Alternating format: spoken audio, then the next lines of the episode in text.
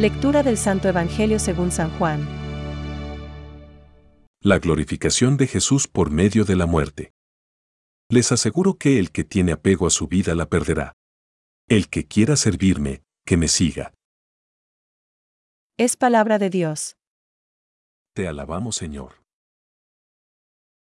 Reflexión. Si alguno me sirve, que me siga, y donde yo esté, allí estará también mi servidor. Hoy, la Iglesia, mediante la liturgia eucarística que celebra al mártir romano San Lorenzo, nos recuerda que existe un testimonio de coherencia que todos los cristianos deben estar dispuestos a dar cada día, incluso a costa de sufrimientos y de grandes sacrificios. San Juan Pablo II. La ley moral es santa e inviolable. Esta afirmación, ciertamente, contrasta con el ambiente relativista que impera en nuestros días, donde con facilidad uno adapta las exigencias éticas a su personal comodidad o a sus propias debilidades. No encontraremos a nadie que nos diga, yo soy inmoral, yo soy inconsciente, yo soy una persona sin verdad. Cualquiera que dijera eso se descalificaría a sí mismo inmediatamente. Pero la pregunta definitiva sería, ¿de qué moral, de qué conciencia y de qué verdad estamos hablando? Es evidente que la paz y la sana convivencia sociales no pueden basarse en una moral a la carta, donde cada uno tira por donde le parece, sin tener en cuenta las inclinaciones y las aspiraciones que el Creador ha dispuesto para nuestra naturaleza. Esta moral, lejos de conducirnos por caminos seguros hacia las verdes praderas que el buen pastor desea para nosotros. Versal 23, 1, 3, nos abocaría irremediablemente a las arenas movedizas del relativismo moral, donde absolutamente todo se puede pactar y justificar. Los mártires son testimonios inapelables de la santidad de la ley moral.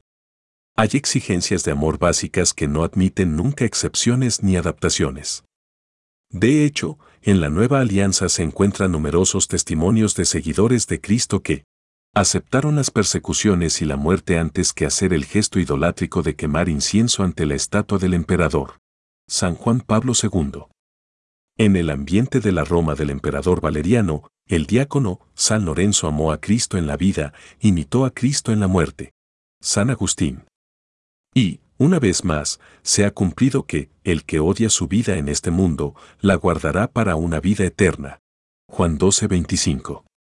La memoria de San Lorenzo, afortunadamente para nosotros, quedará perpetuamente como señal de que el seguimiento de Cristo merece dar la vida antes que admitir frívolas interpretaciones de su camino. Pensamientos para el Evangelio de hoy. San Lorenzo amó a Cristo durante su vida, lo imitó en su muerte. La mejor prueba que podemos dar de nuestro amor es imitar su ejemplo, porque Cristo padeció por nosotros dejándonos un ejemplo para que sigamos sus huellas. San Agustín. Al diácono Lorenzo, como responsable de la asistencia a los pobres de Roma, se le concedió un cierto tiempo para recoger los tesoros de la iglesia y entregarlos a las autoridades. Lorenzo distribuyó el dinero disponible a los pobres y luego presentó a estos a las autoridades como el verdadero tesoro de la iglesia. Benedicto XVI. Otra dificultad, especialmente para los que quieren sinceramente orar, es la sequedad. Si la sequedad se debe a falta de raíz, porque la palabra ha caído sobre roca. ¿No hay éxito en el combate sin una mayor conversión? Catecismo de la Iglesia Católica, número 2.731.